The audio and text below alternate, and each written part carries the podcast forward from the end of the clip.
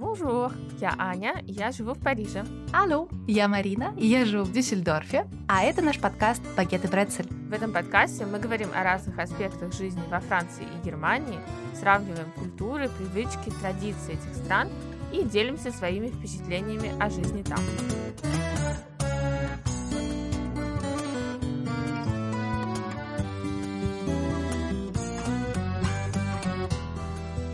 Итак, раскроем э, сегодня небольшой секрет. Э, Марина после многих-многих уже своих лет учебы и разных э, других опытов поступает снова в университет. Правда, Марин? Да. Расскажи, пожалуйста, студент. да, что вообще тебя сподвигло на это и, собственно, куда ты поступаешь и зачем? Да, я поступаю в магистратуру, потому что мне стало интересно развиваться в определенной сфере. Эта сфера называется Informationswissenschaft по-немецки или информационные науки. И э, я все думала пройти какие-то курсы или все-таки университетское образование. И пока вот пришла к тому, что все-таки хочу университетское образование, магистратуру закончить в Германии. Угу. А в чем, э, кстати, суть этой программы? Э, то есть, э, может быть, она на что-то похоже, какой-то аналог в России или? Но это программа, которая включает в себя две такие подпрограммы. Первое это программирование, но такое в легкой форме, то есть это не совсем там написание программ, кодов и прочего, а, а такое простой, скажем так, степени. Э, с одной стороны, а с другой стороны, это эм, работа с информацией, то есть э, как вы информацию э, храните, как вы ее собираете, как вы ее анализируете, э, как вы ее верифицируете и так далее. То есть вот, вот все, что связано с информационными науками. Таким простым языком, например, если мы возьмем э, какие-то сбор больших данных, да, data science, да, вы когда проводите data science, вы как раз занимаетесь тем, что вы э, собираете данные по определенным правилам, э, анализируете, и потом их храните, потому что в Германии нужно определенное количество времени э, хранить данные, да, и потом вы их используете, результаты вы используете для не знаю, для статистики, для рекламы, для каких-то анализа рынка и так далее. Вот. Ну, это так, если очень коротко. Угу. Круто.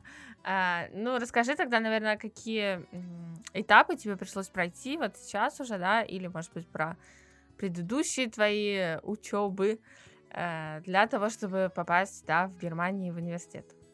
Я, наверное, начну с бакалавра, потому что э, без бакалавра магистра не получить, насколько мне известно. Э, чтобы поступить э, в университет в Германии, вообще, на самом деле, неважно, на бакалавра или на магистра, э, первое, что вам нужно, это иметь, по-немецки называется э, Hochschulzugangsberechtigung, то есть разрешение на учебу в университете. Обычно это э, аттестат зрелости, то есть э, по-немецки это называется абитур, а, то есть документ, подтверждающий, что вы закончили 12 или 13 классов школы. Без этого вас в университет не возьмут. Второе, что вам нужно сделать, если вы закончили школу не в Германии и не на немецком языке, то вам нужно сдать язык, да, немецкий язык, э, точнее, сдать экзамен на знание немецкого языка. И дальше э, Тут есть небольшое отличие. Некоторые университеты хотят иметь хотят, чтобы у студентов был уровень B2, некоторые хотят, чтобы был уровень C1. Я всем всегда советую дойти до C1. Во-первых, вам будет проще в университете учиться, а во-вторых, с уровнем C1 вас э, возьмут в любой университет, с уровнем B2 не в любой. И э, дальше, когда у вас уже есть все документы, да, которые вам необходимы для поступления. Кстати, если вы хотите проверить, какие вам нужны документы, есть множество сайтов, а, на которых можно найти информацию, и а, один из этих сайтов называется Hochschulkompass, то есть это сайт немецкий официальный, который показывает все университеты государственные и негосударственные Германии, и вы выбираете направление, выбираете университет, и дальше смотрите, что вам нужно конкретно для этого университета. Потому что есть немножечко э, небольшие отличия все-таки есть. Вот. Это что касается поступления. Ну и, конечно же, есть большая разница, как вы поступаете по студенческой визе, будучи гражданином Евросоюза или Германии, и там есть много нюансов, которые, к сожалению, я не могу не знаю, потому что я через них не проходила. Я поступала уже как немка в университет. Э, поэтому э, я не знаю, как поступают студенты э, по студенческой визе. Единственное, что вот я слышала, что вам нужен будет или поручитель, который будет нести за вас финансовую ответственность, или же вам нужно иметь на счету определенную сумму денег. Это высчитывается в Германии так, что вы в месяц должны иметь минимум 853 евро то есть это около 10 тысяч евро в год.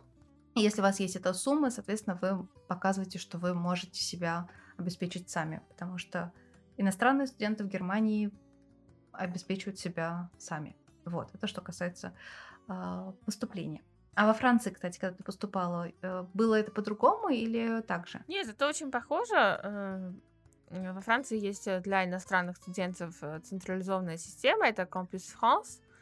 Она работает для э, всех студентов, выходцев не из Евросоюза. Европейские студенты, они поступают примерно как французы, а э, все, кто не из Евросоюза, они э, в своей стране должны пройти процедуру Campus France, там предоставить разные документы, свои аттестаты и так далее, сдать экзамен по языку, пройти собеседование – Mm-hmm. Да, показать, э, зачем вы хотите поехать во Францию, какой у вас э, профессиональный проект, то есть кем вы хотите быть после учебы, э, как ваша программа, на которую вы поступаете, соответствует этому профессиональному проекту. Ну, это собеседование в России, мне кажется, это больше формальность, но я знаю, что поскольку, ну, условно говоря, да, Франция старается сдерживать, так скажем, поток студентов из, например, Африки. Э, очень часто в этих странах, там в Магрибе или в других странах Африки, такие собеседования э, в некоторых случаях приводят к отказу. То есть не всегда ваша мотивация считается достаточной. Э, иногда это справедливо, иногда нет. Вот, но я слышала, что вот в таких странах чаще всего, ну, это как вот настоящее собеседование, да, на котором вы должны действительно доказать, что вы хотите учиться, что вы знаете, как потом в будущем эту учебу применить и так далее. В России, когда я проходила собеседование, ну, это было просто такой формальной довольно встречи, очень быстро это прошло. И, соответственно, уже через платформу Campus France э, вы можете подавать э, заявку в разные университеты, там не в один можно подавать, да, а сразу в несколько, э, и ждать от них ответа. Французы, соответственно, эм, особенно если они поступают в бакалавриат, да, у них есть э, такая общенациональная платформа. Несколько лет назад она поменялась, э, там много скандалов тоже вокруг нее было, многие недовольны тем, как она работает. Она называется Parcoursup, то есть études supérieures, да, высшее образование. И там можно тоже подаваться в разные, по-моему, до 10 э, вузов, и дальше там тоже очень сложная система, где они сначала получают предварительные ответы, то есть они могут быть зачислены, не зачислены или в листе ожидания, поэтому эти листы ожидания начинают двигаться. То есть это немножко похоже э, вот, ну, даже на российскую систему, да, когда вы тоже там в листе ожидания, потом кто принес документы, не принес, вы двигаетесь и так далее. Э, ну, с той лишь разницы, что во Франции в университетах при поступлении нет конкурса, да, если это государственный университет, а не, допустим, высшая школа или школа коммерции, у них свои там собственные конкурсы, а государственные университеты не имеют права проводить э, вступительные испытания, то есть они, ну, у них, естественно, есть некое ограниченное количество мест, но это больше как э, конкурс досье, да, или, ну, не совсем даже конкурсом это можно назвать. Тоже нужно писать мотивационное письмо, подавать свои оценки и так далее, но это не какой-то э, такой рейтинг, да, по вот вашей успеваемости или по тому, как вы сдали экзамены. То есть это не, не рейтинг каких-то ваших заслуг, да, условно говоря, академических, а это целый комплекс факторов, который будет влиять на то, возьмут вас или не возьмут э, в то или иное э, заведение. И, соответственно, для, например, иностранцев или людей, которые поступают в магистратуру из Европы, для них есть еще одна платформа, называется eCampus, и там тоже это все вот так вот э, онлайн проходит, то есть никто, конечно, лично там не приходит документы подавать или что-то такое. Э, ну и вот условия для иностранных студентов примерно те же самые, как ты рассказывала про э, для того, чтобы получить визу, да, например, нужно иметь какую-то сумму определенную на счету. Это тоже существует, но она немножко поменьше, эта сумма.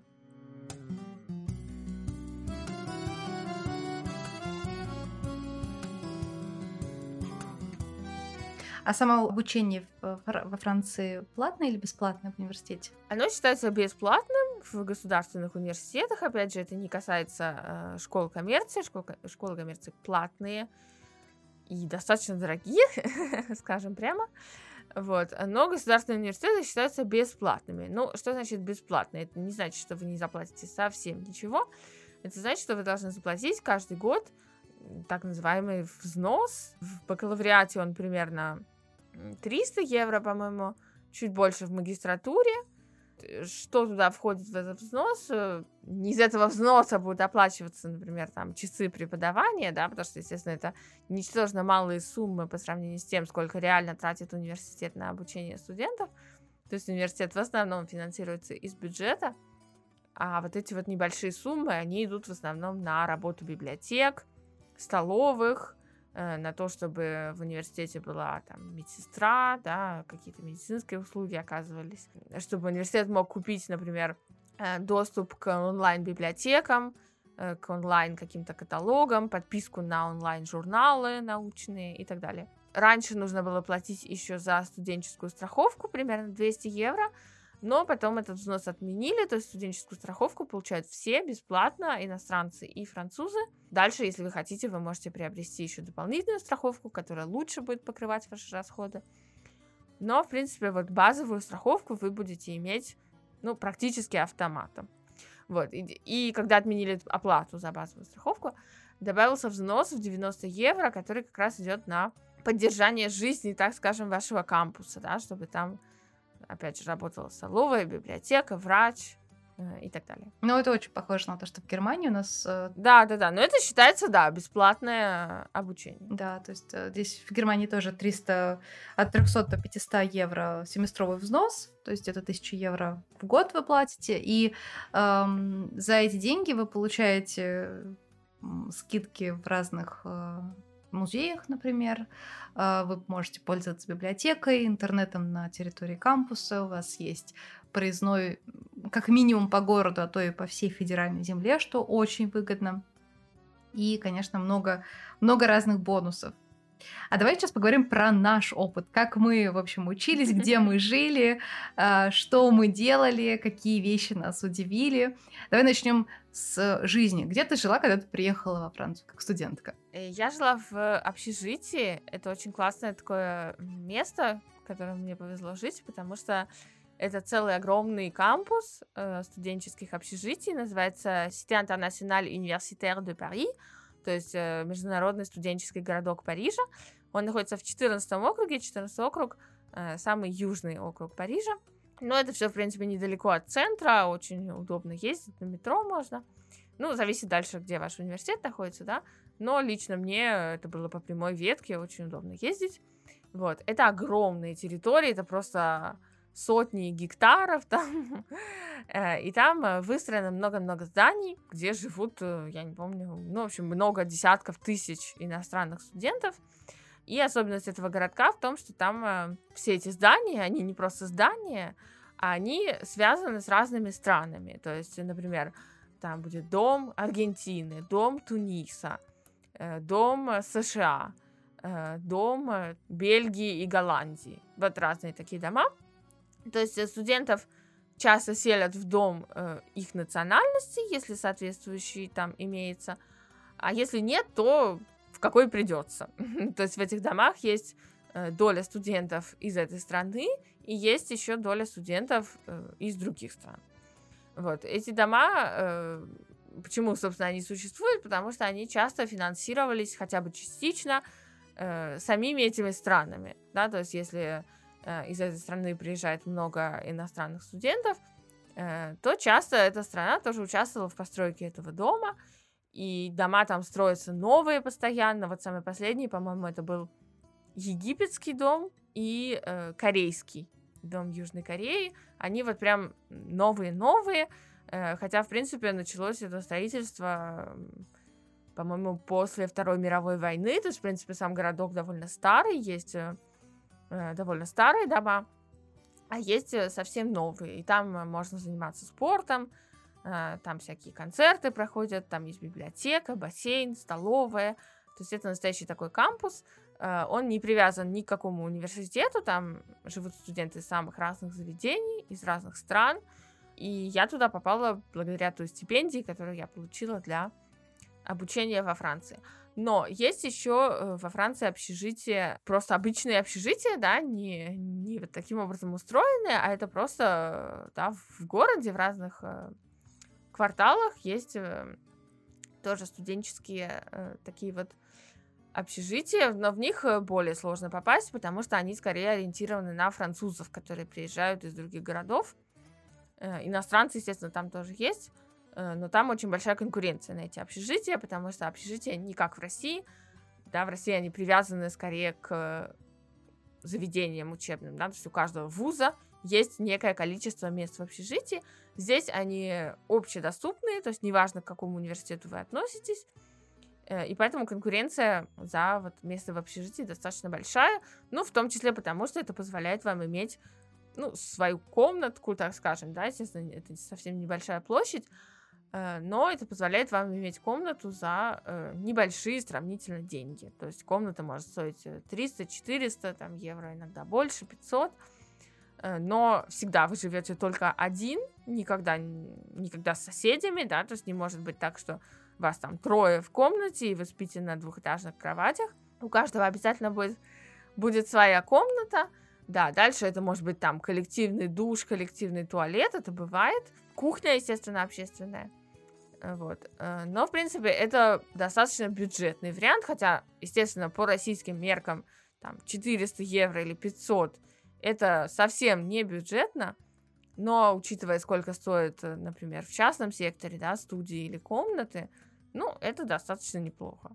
Ну, тут еще нужно сказать, что это Париж, да, то есть... Э... Это Париж, да, да, да. Конечно, цены на жилье в Париже это совсем не то, что цены на жилье в других регионах.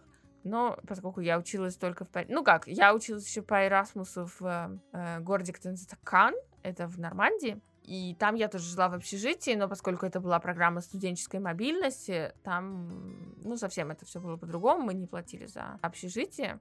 Не знаю, про цены в других регионах э, не скажу. Ну, я тоже смогу сказать только про цены на общежитие в одном городе, в Дюссельдорфе. Собственно, я вернулась в город, где я училась в университете.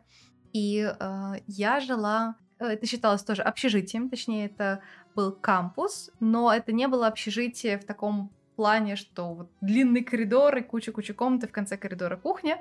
Uh, у нас общежитие выглядело как uh, квартиры, то есть это были трех-четырехкомнатные квартиры, uh, и в них, соответственно, жили 3-4 студента, и у нас была одна кухня на троих, туалет, ванна и так далее. То есть это вот такая была довольно уютная квартира.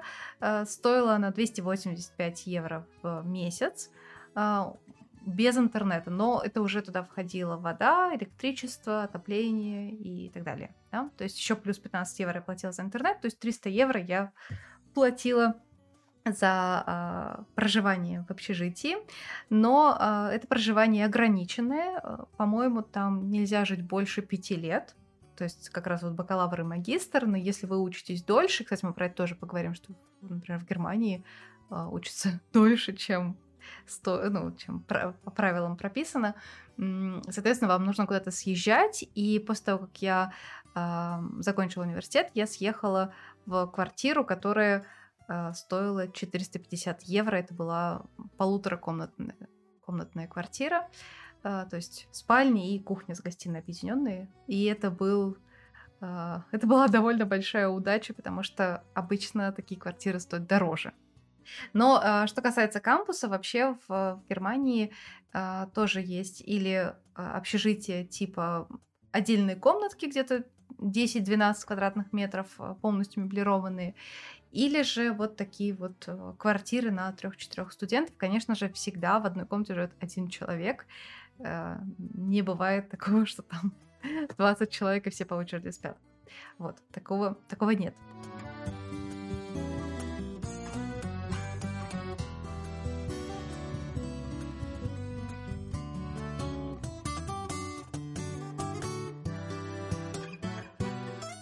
А расскажи, наверное, какие-то особенности учебы, как э, проходит семестр в Германии, э, какие экзамены, какие пары, да, как это все устроено, есть там лекции, семинары или как-то это все вообще по-другому, э, и какой контроль, да? Начну с того, что я начала изучать другой предмет, не тот, который я закончила, я начала изучать медиа. Но проучившись год, я поняла, что это совсем не то, что мне нужно, и я поменяла специальность на романистику и информационсвисеншафт, потому что мне это казалось гораздо более интересным и полезным.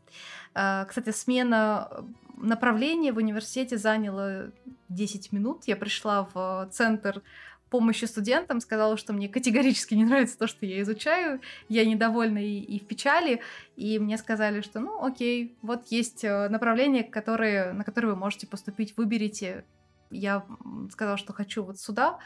А, мне поменяли что-то в личном деле в, в программе, в системе, и сказали, ну вот завтра вам нужно быть там-то, там-то, это как студсовет, э, встретиться с начальником студсовета, который вам расскажет, на какие занятия вам нужно ходить.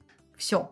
То есть вот э, это что касается смены э, направления. Что касается э, учебы, у нас семестр в Германии начинается, осенний семестр начинается официально 1 октября, но он никогда физически не начинается 1 октября, обычно это вторая неделя октября, потому что первая неделя это все только возвращаются откуда-то, все только приходят в себя, и, в общем, только со второй недели октября начинается уже учеба.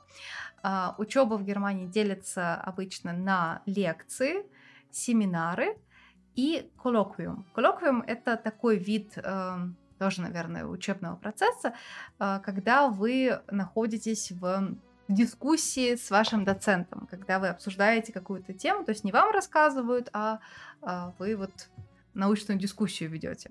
Такие предметы обычно бывают на кафедрах типа политологии э, или социологии. Обычно это все-таки лекция и семинар. А, что касается посещения, а, сейчас в Германии не отмечают посещение, раньше отмечали, а, но не все, не все преподаватели, то есть кто-то говорил, мне все равно, ходите вы или нет, главное сдайте экзамен. То есть посещение, в принципе, здесь не такое обязательное. Но что касается регистрации на предметы, вам нужно на каждый предмет отдельно регистрироваться.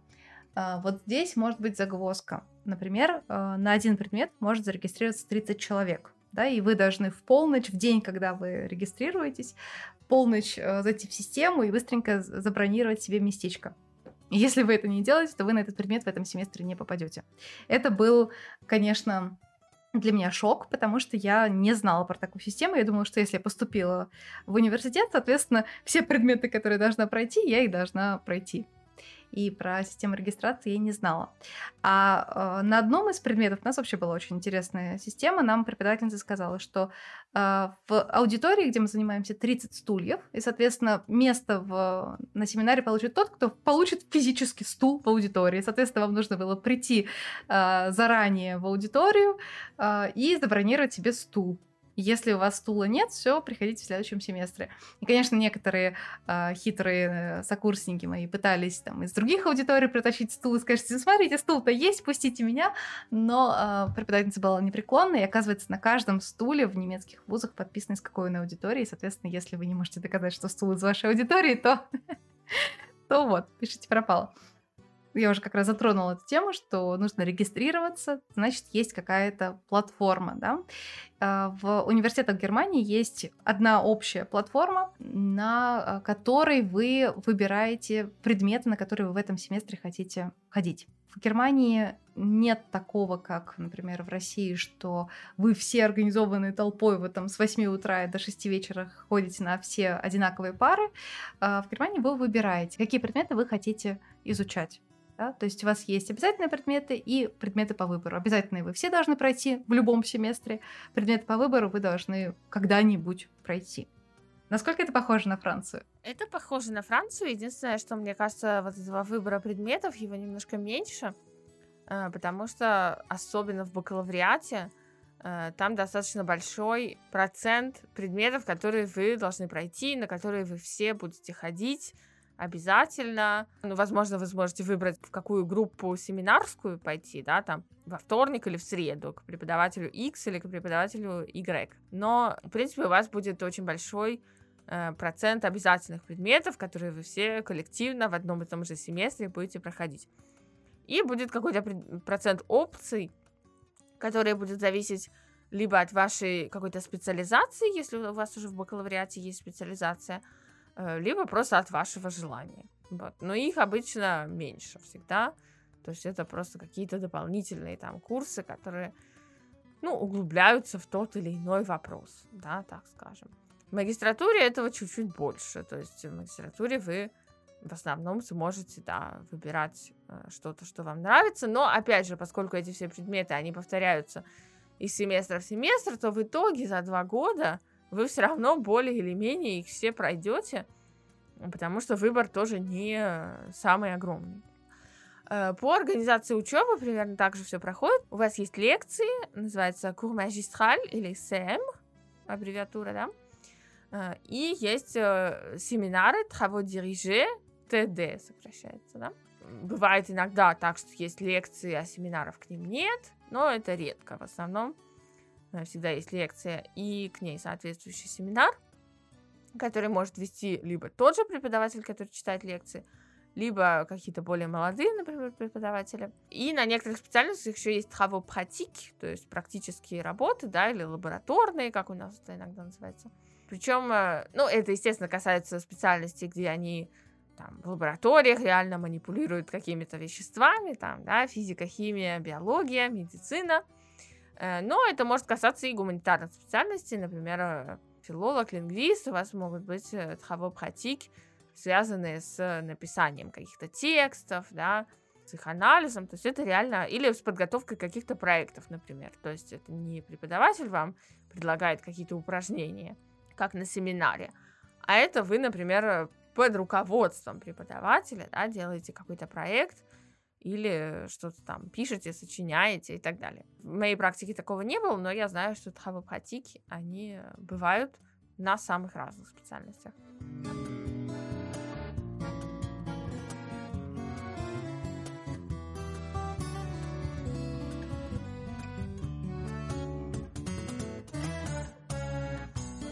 Экзамены как проходят?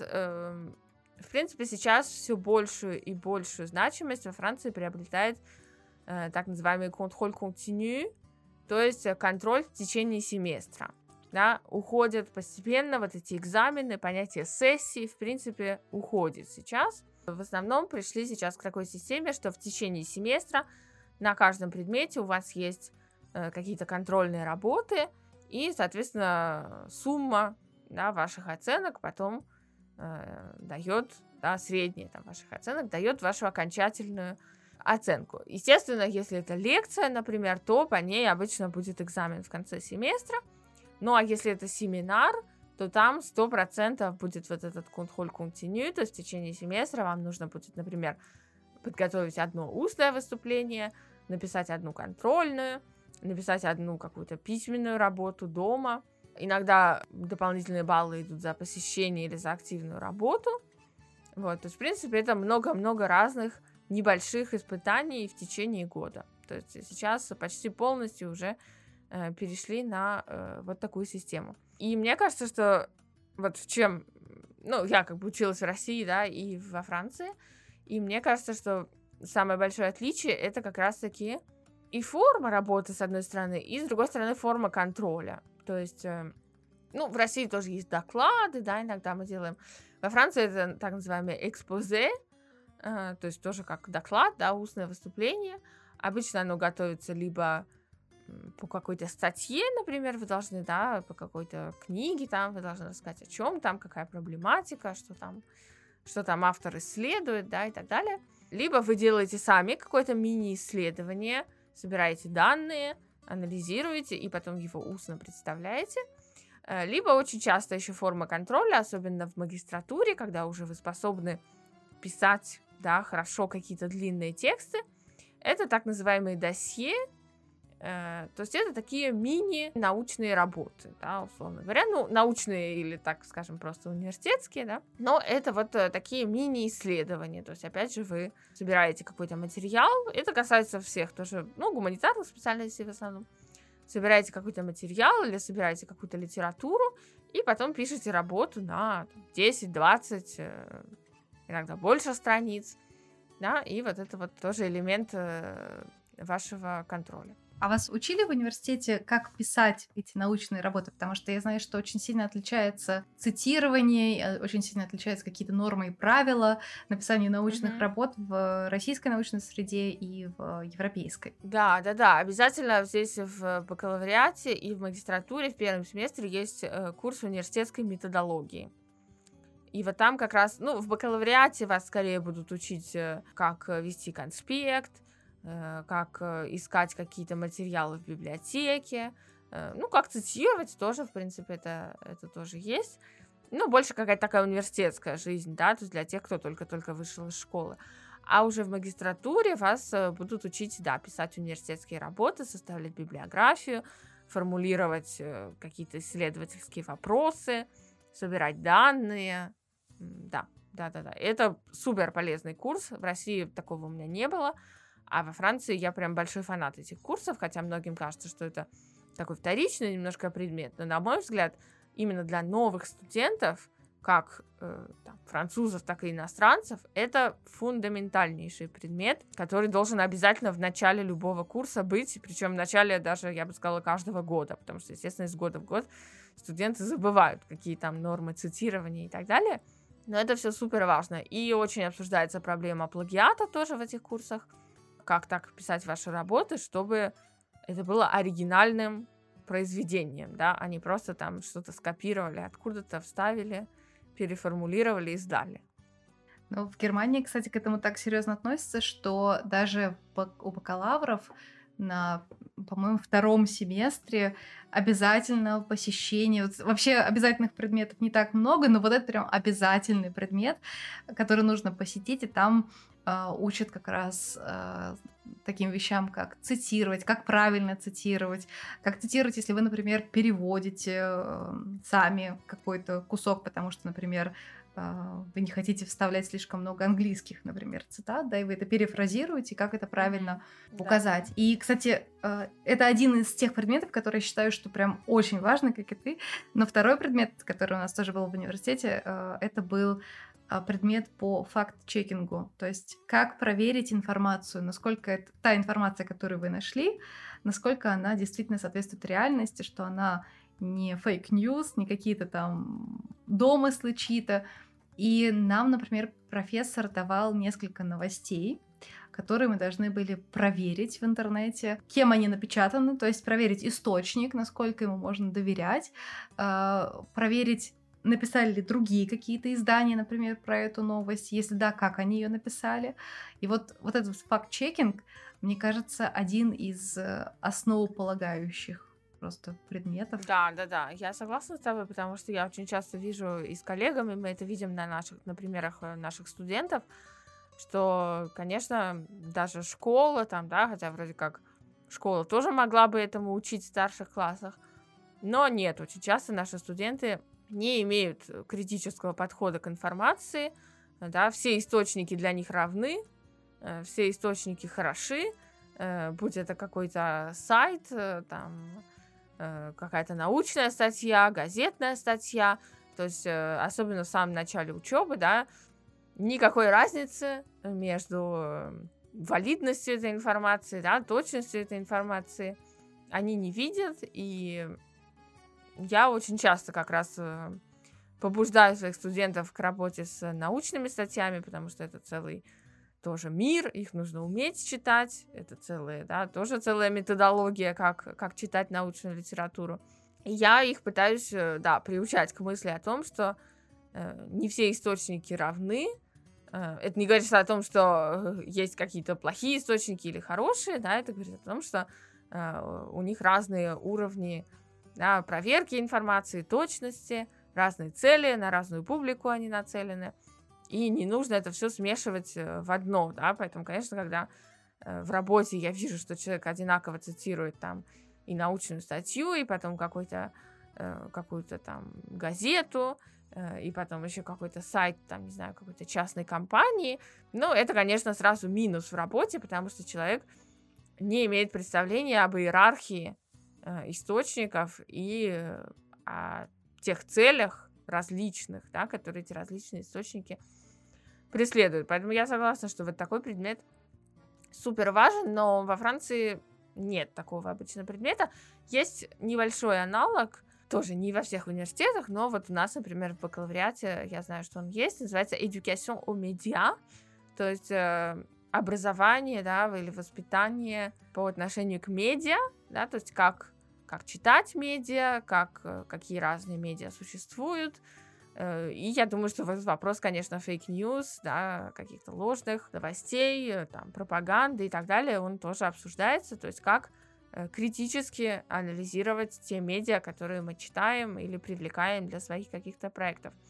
И мне кажется, вот опять же, да, в защиту вот этих всех предметов, я всегда пытаюсь тоже своим студентам объяснить, что это совершенно не то, что вам поможет только в университете или только если вы станете научным работником. Да? Сейчас многие профессии устроены так, что вам приходится учиться, в том числе самостоятельно, постоянно, да, э, если вы будете работать преподавателем, маркетологом, еще кем-то в какой-то компании, э, заниматься да, буквально любым, любым делом, вам придется э, обязательно узнавать что-то про какие-то понятия, про какие-то концепты, что-то по истории, что-то про политику и так далее, вы должны знать, где найти достоверную информацию по этому поводу или как проверить информацию из каких-то источников. Да? Вы должны уметь пользоваться э, научными базами, э, базами научных статей.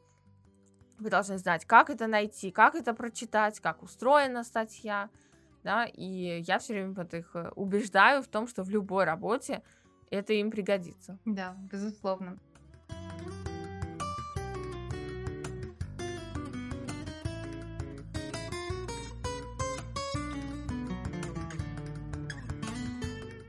А, кстати, а, нужно ли знать английский язык для учебы в университете во Франции? Нет, совсем нет. То есть во Франции есть... Почему я не удивлена? Вот, да, удивительно, да? Э, есть ограниченное очень число программ на английском языке, но для всего остального э, не нужен английский язык, то есть английский изучается всегда в университете, э, там есть определенные критерии, то есть теоретически там после окончания бакалавриата вы должны иметь уровень B2, после окончания магистратуры уровень C1.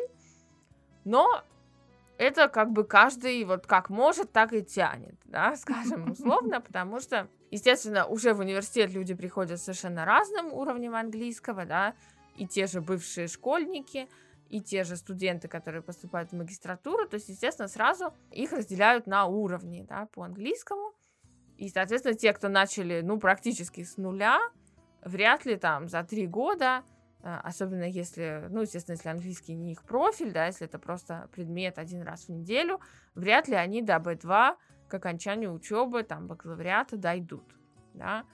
Ну, кто уже там с какой-то базы пришел, для них больше шансов. Но, в принципе, в целом уровень английского во Франции невысокий. То есть даже если там на работе вас просят уровень английского какой-то иметь, то, ну, вряд ли это там какие-то супер уровни, да, скорее всего, это такая вот какая-то базовая профессиональная коммуникация, да, вы увидите, что ваши коллеги, они тоже не, не всегда блестяще владеют э, английским, то есть э, Франция не та страна, где прям все-все-все обязательно хорошо говорят по-английски. В Германии обязательно для университета знать на уровне B2 английский.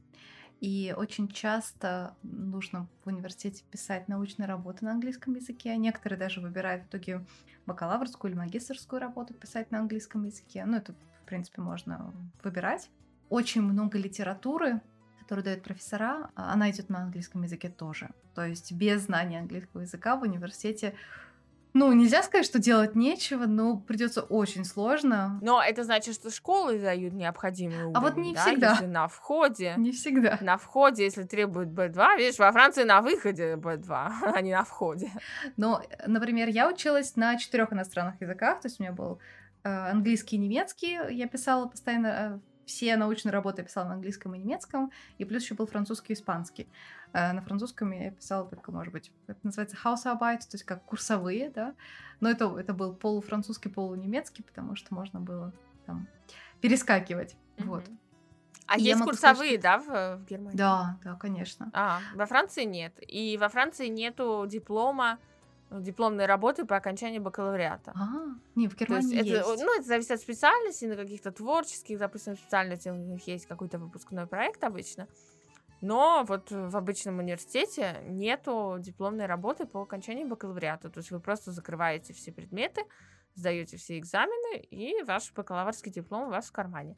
В магистратуре обязательно есть э, магистрская диссертация, но, опять же, зависит от того, какой тип у вас магистратуры. Может быть, магистратура профессиональная, то есть да, с выходом в какую-то специальность конкретную. И, может быть, магистратура исследовательская, если вы собираетесь дальше в науке работать, да.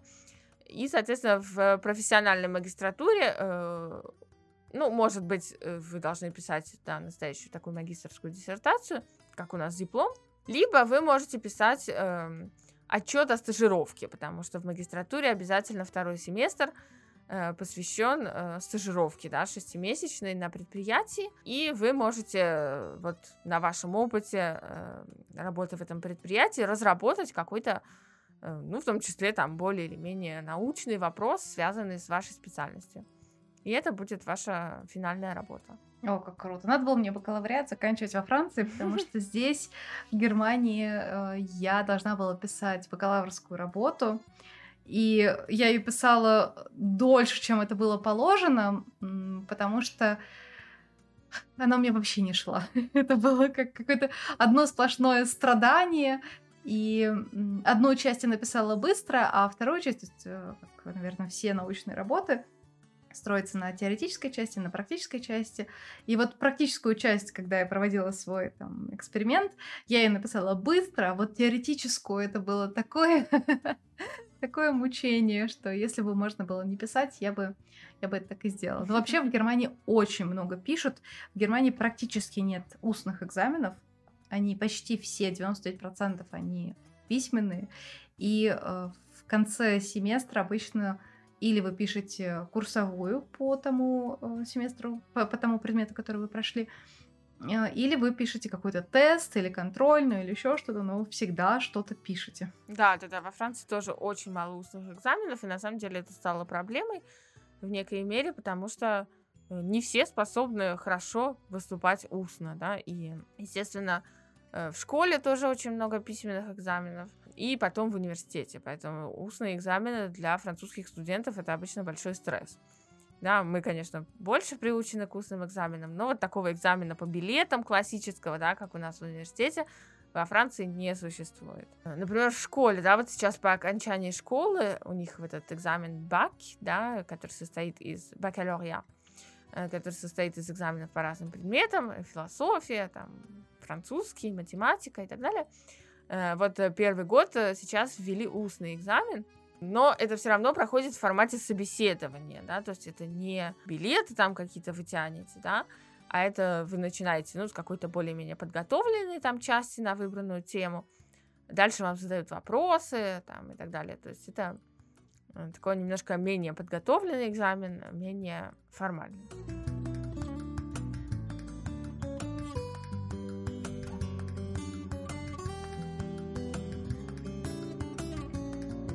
А, кстати, давай еще тему экзаменов обсудим. Ам, Как во Франции попасть на экзамен в университете? Нужно для этого какие-то дополнительные а, вещи делать? Или просто заканчивается семестр, приходишь в определенное время? Нет, нет, если вы записаны на этот предмет, то значит вы автоматически записаны на экзамен.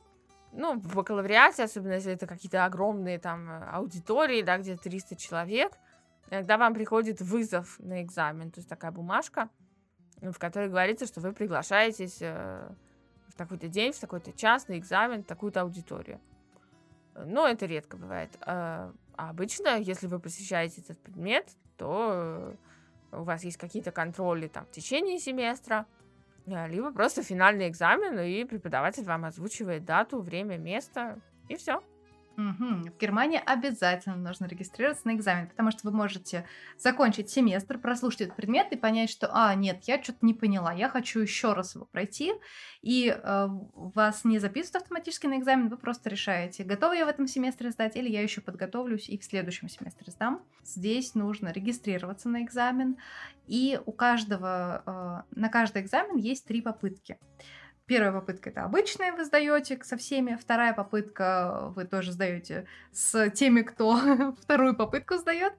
А третья попытка это уже финальная. Она обычно, а, то, что я слышала, проходит даже в виде устного экзамена, потому что э, профессор хочет посмотреть, э, насколько человек вообще подходит э, или насколько эта специальность подходит человеку, что если он два раза не сдал экзамен, готовясь к нему и посещая семестр, что что-то пошло не так, и вот э, идет такое собеседование, то есть вас просто прогоняют э, по всем, всему материалу курса этого семестра. И э, если вы его не сдаете, то этот предмет вы больше в Германии нигде изучать не можете. То есть если вы, например, да, учились на биолога и один экзамен по биологии три раза не сдали, вы биологом в Германии не станете. Угу. Интересно, да. Во Франции есть система тоже пересдач, э, то есть идет как бы первая сессия сначала, ну вот там это может быть контроль континю или экзамены финальные. Есть обычно э, вторая сессия, то есть пересдачи. Э, но, опять же, э, если вы не сдали какой-то предмет, что вообще значит сдать предмет? Сдать предмет э, это перейти черту за 10 баллов. То есть 10 или больше, учитывая, что максимальный балл это 20 да, во Франции. Соответственно, 10 или там чуть больше, все, вы уже сдали этот предмет. Но даже если вы не сдали какой-то предмет, допустим, вы получили 8, это совершенно не значит, что вы обязаны его пересдавать, потому что в, в университете есть система компенсации. То есть некоторые предметы, они сгруппированы с другими предметами. Да, допустим, есть блок там каких-то, там, не знаю, фундаментальных дисциплин, и они там сгруппированы все вместе. Или есть блок каких-то там опций специальных, да, они тоже все вместе. Или есть блок про там методологию, и там будет несколько предметов, которые вот образуют некое такое единство, да, и они между собой все компенсируются. То есть, если бы, допустим, э, у вас блок, там, два или три предмета, по одному вы получили 8, а по другому 15, соответственно, среднее больше 10, mm-hmm. и вы не обязаны, то есть вы не будете пересдавать тот предмет, за который вы получили 8, да, вот, например, у меня есть студенты, которые мой предмет не сдали, но они не обязаны приходить на вторую сессию, то есть э, они продолжат свою учебу, э, несмотря на то, что мой предмет они не завалидировали. Вот это, конечно, достаточно такая... Ну, это гуманно. Ну, я бы сказала, симпатичная система, да, потому что в итоге оказывается, что какие-то предметы студент, возможно, не освоил. То есть, естественно, это будет влиять на его итоговую оценку годовую, да, потому что в годовой оценке там выводится средний из всех вот этих блоков. Да, то есть, возможно, годовую оценку он будет иметь низкую, но на следующий курс он все равно перейдет. Угу. Ты сейчас, кстати, еще сказала про оценки, то, что во Франции 20-бальная система, в Германии она всего 6-бальная. То есть единица это лучшая оценка, шестерка это самая худшая оценка. Но шестерка вообще крайне редко кому-то ставят. А, если вы сдаете хотя бы на 4 экзамен, то вы уже сдали. Это, конечно, там шатковалка, но сдали. Угу. Ну, то есть на троечку, да? Угу. Ну, по-русски, да. По-русски, по нашей системе. Да. На, три с минусом, я бы даже сказала. Ну, во Франции, да, сложная вот эта система оценивания, потому что в системе из 20, да, что такое там, что такое 11, а что такое 12. В чем разница между 15 и 16, да, между 10 и 11. Вот это, конечно, вопрос. Э, ну, лично я, как бы, как выхожу из этого положения как преподаватель, я, конечно, оставляю себе всегда решетку такую, да, то есть если у меня я предлагаю какой-то письменный экзамен или какое-то устное выступление или какую-то контрольную, то там указаны баллы, да, и, соответственно, ну, если это какое-то вот более такое, да, творческое, там, письменное или устное задание, э, я составляю решетку, да, и по этой решетке, ну, хотя бы как-то я могу более или менее адекватно моих студентов э, оценить. Ну да, это, это хорошо, это гуманно. А было ли еще что-то э, в университете или во время студенческой жизни, что тебя удивило, что не было похоже совсем на то, что ты в Петербурге, например, видела в университете? Я бы сказала, что, во-первых, это отсутствие учебников как таковых, ну вот именно на моей специальности, да, потому что в России нам всегда выдавали какой-то список учебников, да, которые, на которых базировался вот этот предмет.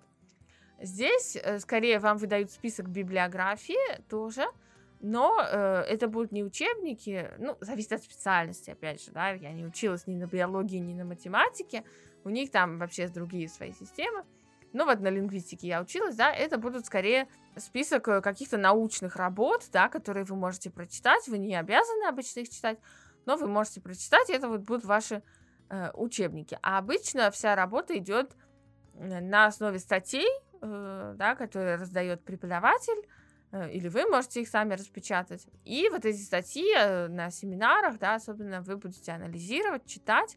Домашняя работа, по сути, это не какие-то обычные упражнения, там, ну, на младших курсах, да, это могут быть упражнения, но это чаще всего какое-то чтение, э, чтение научных статей. Вот это мне очень всегда нравилось, потому что в России нам читали лекции, да, на семинаре мы, может быть, делали какие-то упражнения или что-то обсуждали, но доступа к научной литературе, вот как таковой, в рамках курса у нас не было.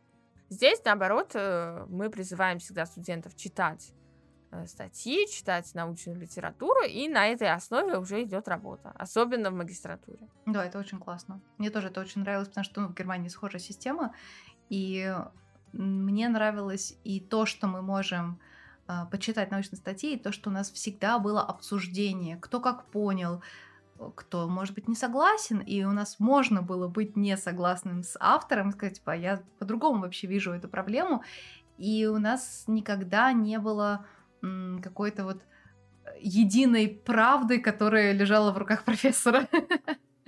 Единой какой-то вот истинной. Вот это мне очень тоже нравилось, что Э, здесь всегда студенты, даже если там студент условно 18 лет, он только после школы, а профессору там под 70, и он уже светило во всех науках, он все равно общается всегда со студентом э, как практически на равных, в том плане, что мы все находимся в научной среде, мы все тут коллеги, очень многие доценты и профессора говорят, что там, мы не просто учителя и студенты, да, мы коллеги.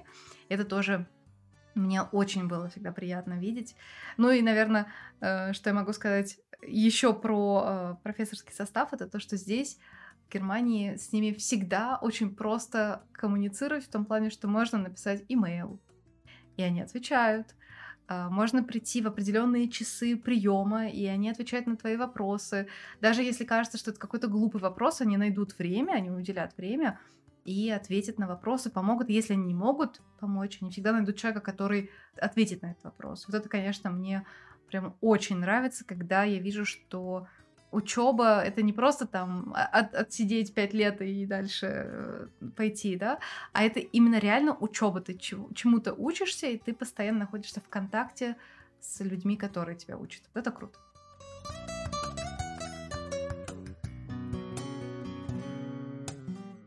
Вы слушали подкаст «Багет и Брецель». Подписывайтесь на нас на удобной вам платформе. Пишите комментарии и до новых встреч!